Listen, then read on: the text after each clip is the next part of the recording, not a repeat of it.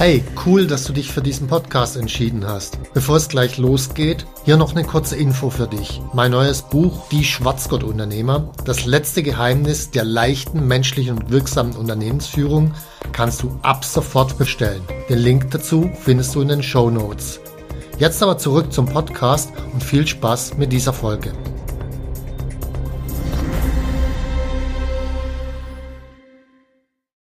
Welche riesigen Ziele verfolgst du bzw. möchtest du noch erreichen? Gibt es da was? Mhm. Ja, gibt es. Allerdings nicht mehr so wie zu Beginn.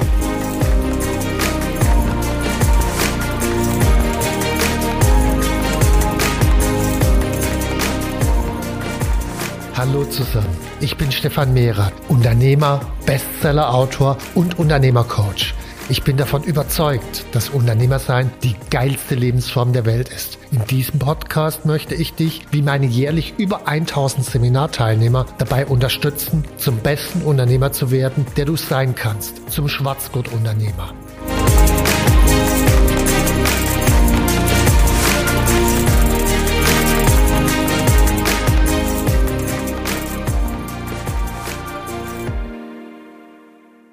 Herzlich willkommen zu unserem Podcast mit äh, Stefan Mirath. Äh, mein Name ist Sonja und ich arbeite in der Unternehmercoach GmbH seit Dezember letzten Jahres und genau habe die Position als Junior Projektmanagerin inne und ja freue mich heute meine Fragen Stefan stellen zu können zum Buch Der Weg zum erfolgreichen Unternehmer.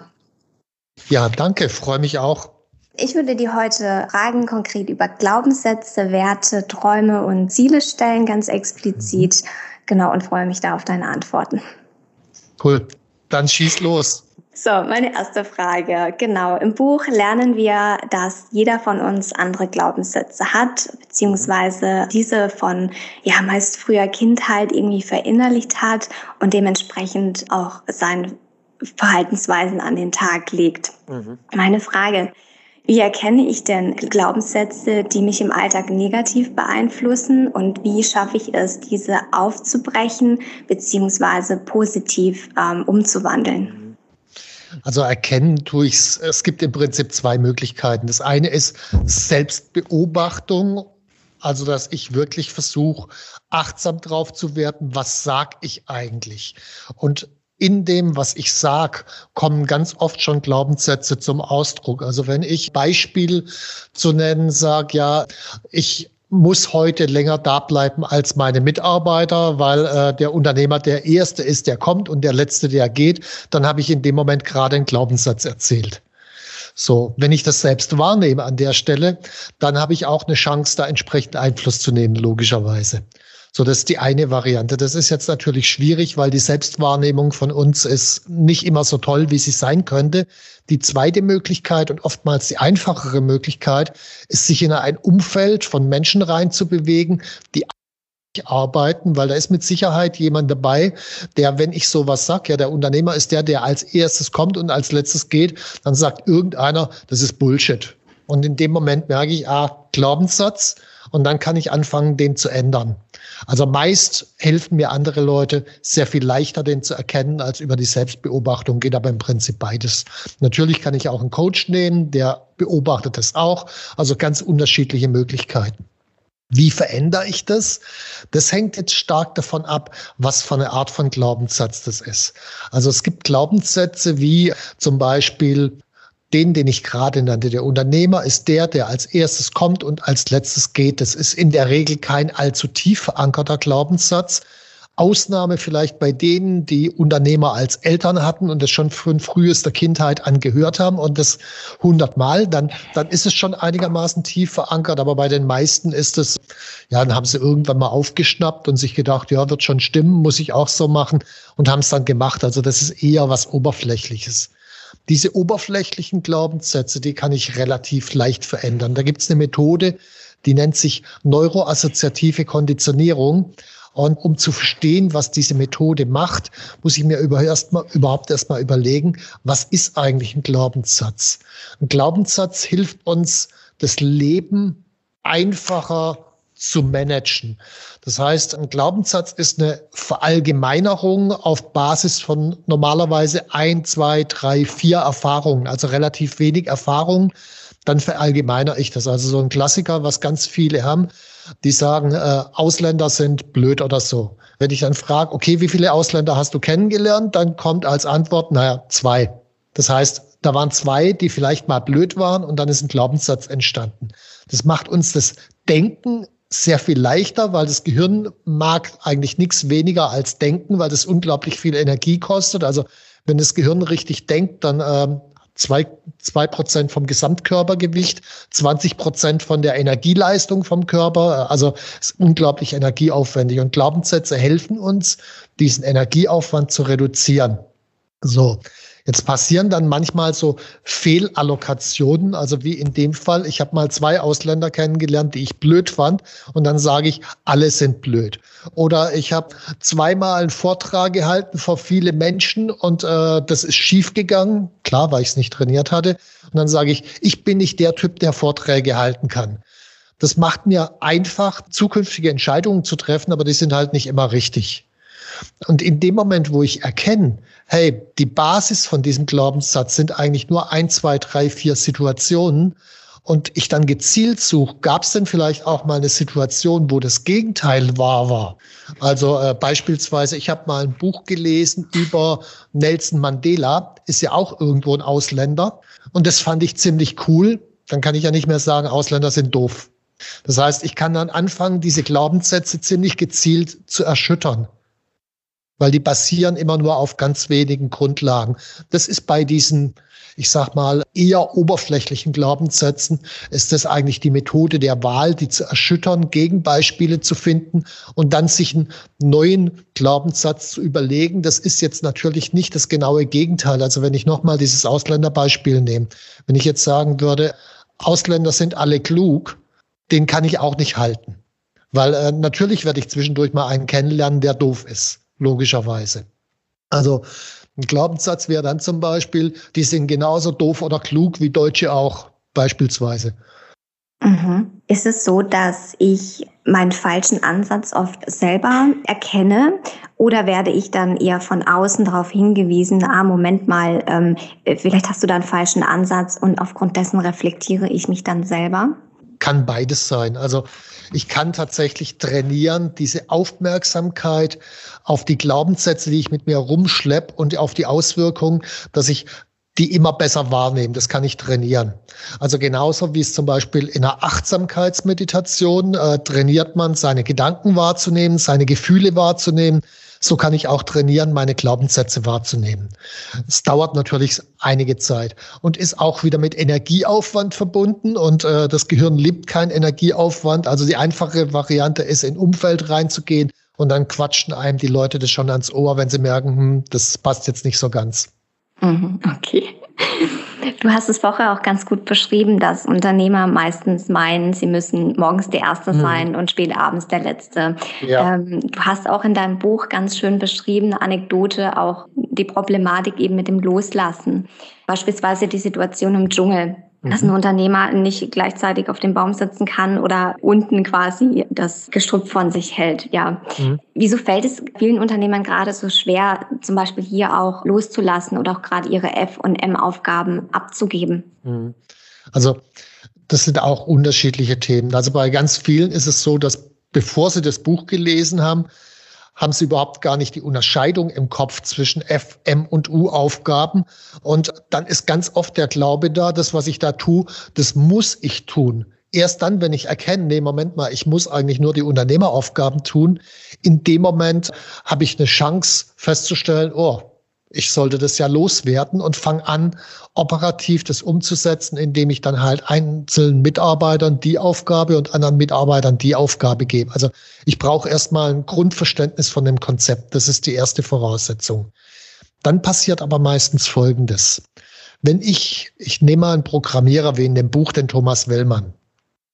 Ich habe früher selbst auch programmiert und beim Programmieren, da äh, kriege ich sehr viel unmittelbares Feedback. Also beispielsweise, ich programmiere irgendwo einen Button hin, dann schreibe ich da ein paar Codezeilen, probiere das aus, oh, klappt nicht. Ändere ich das, schreibt es wieder, probier es wieder aus, oh, klappt, geil, Erfolgserlebnis.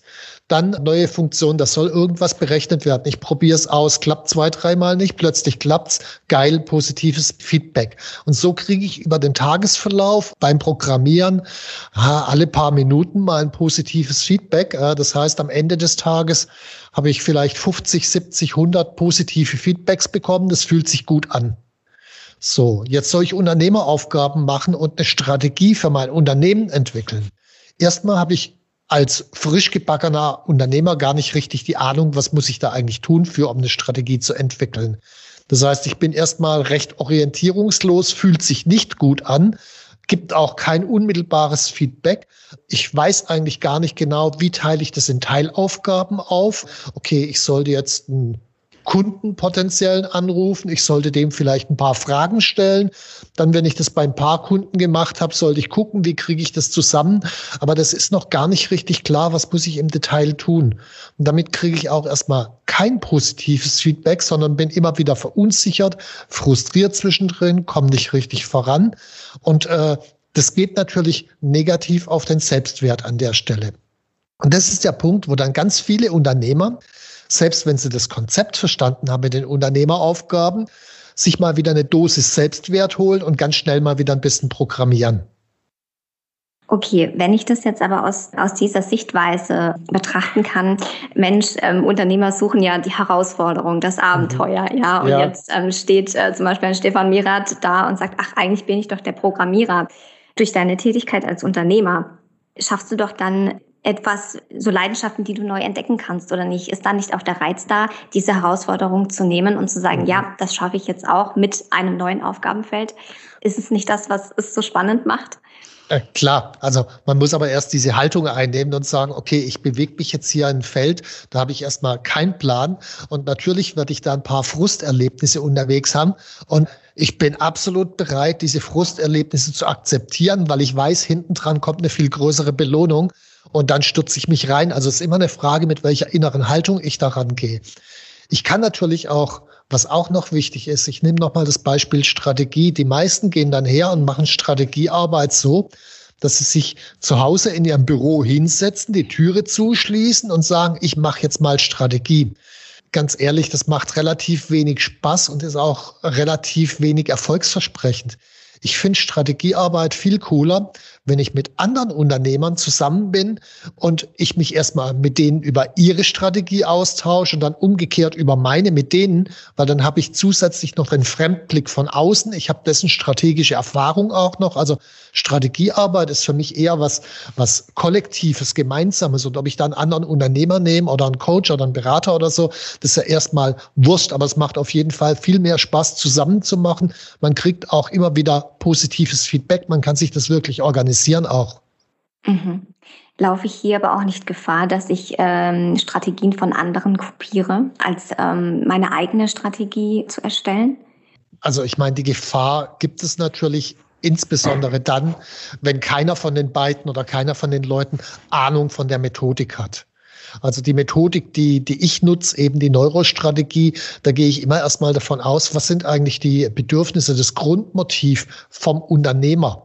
Und ausgehend von diesem Grundmotiv suche ich eine Zielgruppe, die genau das gleiche Grundmotiv hat. So jetzt mit dem Kopieren ist dann schwierig, weil der andere wird wahrscheinlich ein anderes Grundmotiv haben als ich, damit eine andere Zielgruppe. Dann bin ich aus dieser Gefahr des Kopierens raus. Mhm. Okay, weiter zu meiner nächsten Frage. Stefan, du beschreibst, dass nur reelle Handlungsmotive etwas über einen Menschen und seine tatsächliche Glaubenssätze, seine Identität und sein Selbstbild aussagen. Mhm. Ähm, wie kann es denn sein, dass Menschen beispielsweise Vertrauen als einen wichtigen Wert kommunizieren, sie diesen tatsächlich aber selbst nicht leben? Mhm. Ich glaube, wenn man einfach mal in die Welt rausschaut, was man da für Menschen trifft, da gibt es ganz oft Menschen, die sagen, Vertrauen ist mir unglaublich wichtig und tun das Gegenteil. Es gibt andere, die sagen, äh, ich bin super da drin, Menschen zu begeistern und man sitzt nebendran und denkt sich, genau, das bist du. Also Selbstbild und Fremdbild ist, glaube ich, immer ein Unterschied. Und ich halte es für unglaublich wichtig, sich auch sehr viel an Fremdbild-Input immer wieder zu bekommen und das abzugleichen mit dem eigenen Selbstbild, so dass man im Laufe der Zeit eine sehr viel äh, realistischere Einschätzung bekommt. Wir hatten zum Beispiel kürzlich mal äh, drüber gesprochen. Ich hatte einen Vortrag gehalten bei den Unternehmertagen 2013 über mein Projekt mit Richard Brenzen und war super begeistert. Der Richard Brenzen kommt nach Deutschland und hab's geschafft und so weiter. Und ich war auch absolut davon überzeugt, das war ein cooler Vortrag. Das Resultat hinten dran war, von 180 Leuten haben nur vier Leute dieses Seminar gebucht. Unglaublich wenig. Also ganz offensichtlich war das kein super Vortrag. Jedenfalls kein wirksamer Vortrag. Hätte ich so nicht wahrgenommen. Das heißt, ich muss mich immer wieder in Situationen begeben, wo ich das Feedback der Realität bekomme, bis dahin, dass ich schon Unternehmer kennengelernt habe, die sagten, mein bester Coach ist die Realität, weil die gibt einem ungeschminkt Feedback. Mhm. Ich denke, der beste Coach ist auch äh, seine innere Stimme oder auf das Bauchgefühl wahrscheinlich auch zu hören. Ähm, fehlt mir da oder Leuten, die das vielleicht anders wahrnehmen als ihre Umwelt, der Zugang zu sich selbst? Ja, die Frage ist, wo kommt das Bauchgefühl her? In der Regel ist ein Bauchgefühl, kommt aus dem Erfahrungshintergrund. Zum Beispiel habe ich früher sehr viel Schach gespielt und beim Schach, die meisten Menschen gehen davon aus, das hat sehr viel mit Logik zu tun, ist es aber gar nicht, sondern Schach ist reine Mustererkennung. Und ein wirklich hervorragender Schachspieler, der läuft, da spielen zwei Leute Schach, der läuft an dem Schachbrett vorbei und der sagt, ohne eine Sekunde nachzudenken, also der beste Zug ist der, der Zug hier mit dem König dahin zu fahren. Und das kann man jetzt sagen, das ist die Intuition. Äh, in Wahrheit basiert die Intuition auf Erfahrung. Das heißt, der hat 10.000 Partien Schach gespielt und hat ganz viele Stellungen gesehen. Und das Unterbewusstsein gibt ihm dann relativ schnell die Antwort, okay, das ist jetzt der richtige Zug. Der denkt es nicht durch in Millisekunden ganz schnell. Und genauso ist auch so, wenn ich irgendeinen Menschen treffe und ich habe ein Bauchgefühl zu dem, dann ist das Bauchgefühl von den Menschen, die sehr viel mit anderen Menschen kommunizieren, sicherlich ein besseres als, ich sag mal, das Bauchgefühl eines typischen Programmierers, der zehn Stunden am Tag hinterm Monitor verbringt. Der wird kein so gutes Bauchgefühl zu Menschen haben.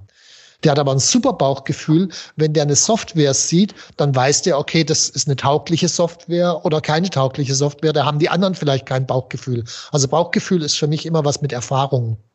Mhm. Okay, wenn ich jetzt aber ähm, Werte nach außen kommuniziere, sie selber nicht lebe, bin ich dann auch nicht ehrlich mit mir selbst und habe ich dann einfach so ein Denken, ich gebe es wieder, was die Gesellschaft hören möchte? Also klar, ich meine, bis zu einem bestimmten Grad geben viele Menschen das wieder, was man hören möchte. Nur mit dem ehrlich zu sich selbst sein, das hat ja auch immer die, oder ist immer die Frage, was verstehe ich eigentlich unter dem Wert? Also wenn du jetzt gerade Vertrauen sagst, dann wirst du unter dem Vertrauen was ganz anderes verstehen, als ich unter Vertrauen verstehe oder als einer der Zuhörer unter Vertrauen versteht. Und wahrscheinlich wird man sehr viel tiefer erstmal in die Werte reingehen müssen. Äh, was wird darunter verstanden? Also Beispiel. In meinem zweiten Buch, Die Kunst, seine Kunden zu lieben, erzähle ich, wie wichtig das ist, die Kunden zu lieben. Und dann sind immer mal wieder Kunden von mir zu mir hergekommen und haben gesagt, Stefan, du liebst ja deine Kunden gar nicht. So, äh, der Hintergrund ist schlicht und ergreifend, äh, der hat offensichtlich ein anderes Verständnis von Kundenliebe, als ich das habe. Und auch der Kontext ist ein unterschiedlicher. Sein Kontext ist, er stellt sich die Frage, fühle ich mich gerade als Kunde geliebt? Mein Kontext ist, Kundenliebe ist ein Element des strategischen Entwicklungsprozesses. Also ich denke Kundenliebe im Zusammenhang mit Strategie, er denkt Kundenliebe im Zusammenhang mit Service. Das sind zwei völlig unterschiedliche Dinge. Und dadurch kommen die unterschiedlichen Beurteilungen zustande. Wenn du jetzt sagst, Stefan, du erzählst viel über Vertrauen, aber ich kann dir nicht vertrauen oder irgendjemand anders, dann kann vielleicht sein, dass wir ein unterschiedliches Verständnis haben und sollten wir uns erstmal darüber austauschen und dann kommen wir wahrscheinlich doch noch zusammen und sehen, oh, du hast das eine Bild, ich das andere, beide Bilder haben ihre Berechtigung, cool. Stefan, das musst du mir jetzt noch mal ein bisschen genauer erklären. Strategie, wie kommt das zusammen? Also Strategie ist für mich ganz woanders eingeordnet als etwas Emotionales, wie zum Beispiel seine Kunden zu lieben.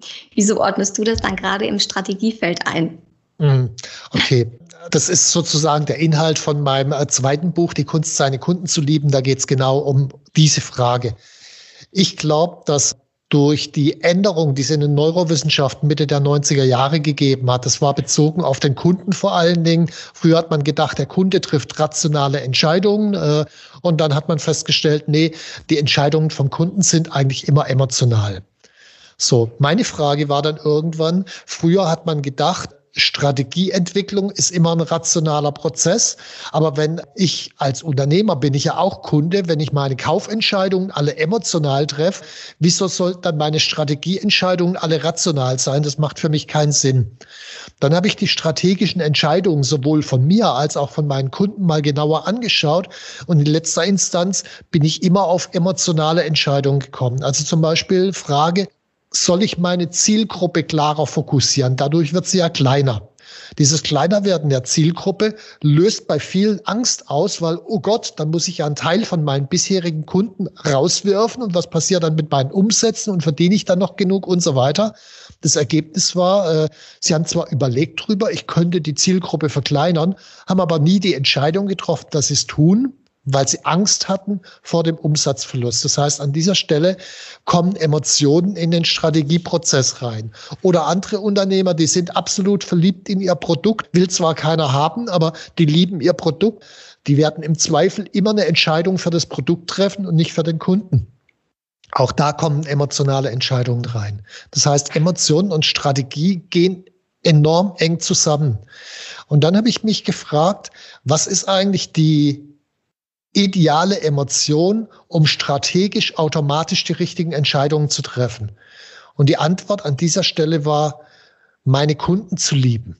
Weil äh, wenn ich meine Kunden lieb, dann suche ich automatisch die Nähe.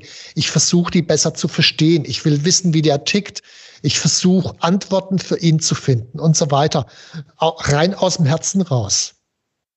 Mhm.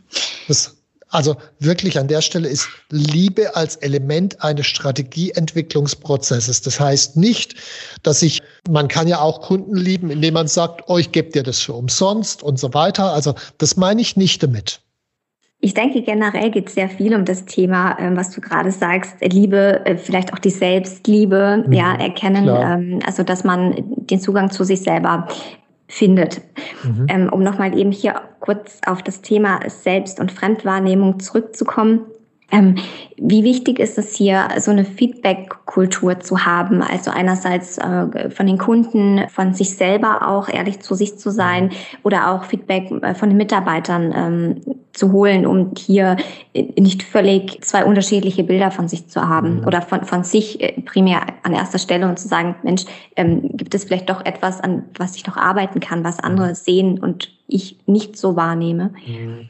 Also Prinzipiell finde ich Feedback immer erstmal super, egal ob das Feedback von Kunden ist, von Mitarbeitern und so weiter. Also äh, klar, ich kann immer nur lernen, kann mich reflektieren, kann das Ganze aus einer anderen Perspektive sehen. Gut. Ich glaube aber, das effektivste Feedback für Unternehmer ist tatsächlich erstmal das Feedback von anderen Unternehmern. Weil äh, wenn ich mal angenommen in einer schwierigen Führungssituation muss ich eine deutliche Entscheidung treffen, die dem einen oder anderen Mitarbeiter nicht gefällt. Das, mit, das Feedback, das ich von dem Mitarbeiter bekomme, wird nicht hundertprozentig freundlich sein und wahrscheinlich auch sehr vom Eigeninteresse geleitet. Das hilft mir aber nicht weiter, weil ich habe ja eine bestimmte Konfliktsituation, mit der ich umgehen muss. Und da hilft mir am ehesten das Feedback von anderen Menschen, die genau in der gleichen Konfliktsituation schon mal waren und die bewältigt haben. Also das Feedback von anderen Unternehmern halte ich für unglaublich wichtig. Und deswegen halte ich es auch für sehr wichtig, dass ein Coach für Unternehmer selbst Unternehmer war. Das heißt, irgendein Coach, ich meine, es gibt viele gute NLP-Coaches, systemische Coaches und so weiter, die sind in Teilbereichen, sind die super gut, aber wenn es darum geht, mich in meiner eigenen Rolle weiterzuentwickeln, dann brauche ich erfahrene Unternehmer, die das selbst durchlebt haben. Und das ist ist für, für mich eigentlich auch die Essenz von der Strategie von Unternehmercoach, dass eben bei uns alle Coaches mindestens zehn Jahre lang Unternehmer waren und es selbst durchlebt haben. Mhm. Wie ist das in einer privaten Situation, wenn meine Ehefrau, Partnerin ähm, Kritik an mir äußert? Ähm, wie kann ich denn damit umgehen? Sie versteht vielleicht meine direkte Situation nicht, äh, die Ängste, die ich eventuell mit mir selber trage. Ähm, wie kann ich solchen, solche Konflikte ähm, lösen? Okay, also Kritik und Feedback, da ist immer eine Frage ganz wichtig. Warum gebe ich beispielsweise einem anderen Unternehmer Feedback? Ich übertrage es gleich ins Private. Ich habe jetzt, wenn ich Unternehmercoach bin oder wenn ich äh, Unternehmer in Braintrust bin und anderen Feedback gebe, in letzter Instanz ist mir doch völlig egal, was der in seinem Unternehmen macht. Also ich habe kein Eigeninteresse daran. Also wenn der erfolgreich ist oder nicht erfolgreich ist, ist komplett sein Ding. Natürlich habe ich lieber erfolgreiche Kunden, logischerweise. Aber mir geht es darum, ihm Feedback zu geben, um ihm zu helfen und ihn voranzubringen. Wenn ich das jetzt in den privaten Bereich übertrage und die typische Partnerschaft mir anschaue, wenn da Feedback oder Kritik kommt, dann geht es meist nicht darum, dem Partner zu helfen, weil der ein Problem artikuliert hat, sondern meist habe ich ein Eigeninteresse und will den anderen in irgendeine Richtung ziehen oder stoßen. Das funktioniert nie. Also sobald ein Eigeninteresse reinkommt, wird es echt schwierig mich in eine private Situation versetze mhm. und dort Partnerin bin, habe ich nicht unbedingt immer ein Eigeninteresse, sondern will den Menschen an für sich ja unterstützen. Mhm. Ja, ich, also ich verstehe deine Frage. Also, also du, du sagst, du willst den Menschen unterstützen. Die Frage ist, will der Mensch in diesem Zeitpunkt unterstützt werden? Wenn die Antwort da Nein ist, dann läufst du in der Regel immer gegen die Wand. Vielleicht will der in dem Moment was ganz anderes oder eine mhm. andere Form der Unterstützung. Du hast aus deinem Weltbild raus die Idee, okay, jetzt eine Kritik oder negatives Feedback ist jetzt das, was er braucht er aus seinem Weltbild raus hat die Überlegung, also das, was ich jetzt wirklich bräuchten könnte, wäre deine Unterstützung. Äh, so und in dem Moment willst du ihm zwar helfen, aber aus deinem Weltbild raus, das ist seins vielleicht ganz anders. Also mhm. Ich glaube, der Ansatz ist immer, du musst bei seinem Weltbild anfangen. Wenn du verstehst, okay, was er jetzt braucht aus seiner Wahrnehmung, ist Unterstützung, dann gib ihm erstmal die Unterstützung. Und wenn er die bekommen hat, dann ist er auch offen für deins. Aber ja, gib ihm erst das, was er braucht. Mhm. Ja, schwierig. Oft sieht man das eben in so einer mhm. Situation nicht, wenn man selber nicht im Unternehmen arbeitet. Mhm. Und Feedback ist vielleicht auch von mir ein bisschen blöd formuliert gewesen mit der Kritik. Man kann ja mhm. Feedback äußern, die auch positiv formuliert ist, ja, und, und jemanden in eine Richtung weisen. Ja, genau. Äh, die, die Praxis ist natürlich meistens die, ich meine, am Anfang ist es so, äh, dass also mein Beispiel. Klassisch, der Mann, der arbeitet seine 80 Stunden und die Frau äh, hat einmal das Eigeninteresse, ihr gefällt es nicht für die Beziehung. Zum Zweiten merkt sie auch, er, er braucht sich auf und dann am Anfang hört sie zu, versucht rauszufinden, warum arbeitet er denn 80 Stunden, versucht ihm da zu helfen. Das geht einige Zeit. Irgendwann denkt sie, okay, jetzt habe ich schon 25 Mal versucht und hat dann schlicht und ergreifend keine Lust mehr und einfach auch die Schnauze voll, weil ich meine, die Frau ist ja auch ein emotionaler Mensch, logischerweise. Dann kommt er mal wieder abends um zehn nach Hause und völlig undurchdacht gibt's dann erstmal die Breitseite. Passiert. Also die, diese, also am Anfang ist es meistens positiv. Nur irgendwann dreht sich das und dann wird schwierig. Mhm. Ja, Menschen, die dein Buch eben lesen, wollen etwas an sich selbst verändern und tragen eben äh, die, diese Eigenverantwortung. Mhm. Ich glaube, das ist ein ganz großes Thema. Ich kann allerdings auch nicht für alles die Verantwortung übernehmen. Also es gibt ja auch gewisse Grenzen. Wie gehe ich denn damit um, wenn ich weiß, okay, ich möchte ja mich verändern und ich entwickle mich auch permanent weiter und dennoch gibt es Bereiche, die ich nicht beeinflussen kann? Ich glaube, dass man diese Selbstverantwortung, das ist ja immer eine Grundhaltung und in letzter Instanz eine Entscheidung. Also die Realität ist ja immer irgendeine Art von Graustufe. Da gibt es externe Einflüsse und eigene Einflüsse, also immer beides. Selbstverantwortung heißt für mich, die Entscheidung zu treffen, auf das zu schauen, was ich selbst betrachten kann und was ich selbst verändern kann. Beispiel, ich bin ja im Jahr 2003 in die Insolvenz gegangen nicht Selbstverantwortung wäre gewesen, zu sagen, ja, damals ist ja die New Economy abgestürzt, ich hatte New Economy Unternehmen, ich bin halt mit abgestürzt, c'est la vie. Das ist sozusagen die Nicht-Selbstverantwortung. Die andere Variante drauf zu schauen, ist zu sagen, Moment mal, damals gab es Firmen wie Google, Amazon und so weiter, auch New Economy Firmen, und die haben offensichtlich was anders gemacht als ich, sonst wären sie heute nicht so erfolgreich. Äh, also mein Anteil. Das heißt, es ist immer eine Entscheidung, auf was schaue ich. Es ist beides zulässig. Nur, wenn ich mich entscheide dafür, auf meinen Eigenanteil zu schauen, dann habe ich eine Chance, was zu verändern. Wenn ich gesagt hätte, es war die New Economy, dann wäre ich bei der Finanzkrise 2008 wieder genauso dagestanden und jetzt bei der Corona-Krise auch wieder genauso, weil Krisen wiederholen sich immer. Irgendwelche externen Ereignisse gibt's immer. Das Einzige, was ich verändern kann, ist die Art und Weise, wie ich mit umgehe. Deswegen ist es immer eine Entscheidung. Und egal, was auch immer mir passiert, in letzter Instanz kann ich immer meine eigene Einstellung zu dem, was da passiert, verändern. Also ich finde da ganz großartig den Viktor Frankl, der war als Psychoanalytiker im KZ. Und im KZ sagt er, die letzte aller menschlichen Freiheiten ist die, in jeder gegebenen Situation seine eigene Einstellung selbst wählen zu können. Also auch im KZ. Und ich glaube, äh, von uns ist keiner im KZ. Also äh, das ist für uns viel leichter, diese Selbstverantwortung annehmen zu können, zumindest für die eigene Einstellung. Ich finde, das beschreibt es schon ganz gut. Wenn ich das jetzt nochmal so für mich reflektiere, hat es auch mit einem geringen Selbstwert zu tun, wenn ich ständig nur die Verantwortung in mir selber sehe? Nee. Also da muss man unterscheiden zwischen Verantwortung und Schuld. Also wenn ich die Verantwortung sehe, dann äh, übernehme ich die Verantwortung und übernehme sie in Zukunft besser und versuche zu lernen. Wenn ich permanent die Schuld in mir sehe, dann mache ich mich ja immer klein, weil Schuld ist die Konstruktion ich bin dafür verantwortlich und deshalb bin ich ein schlechter Mensch. Da ist immer noch dieser Nachsatz und deshalb bin ich ein schlechter Mensch dabei bei Schuld. Bei Verantwortung ist der Nachsatz nicht dabei. Ich bin verantwortlich dafür und es war trotzdem gut, was ich da gemacht habe, auf Basis meines damaligen Wissens.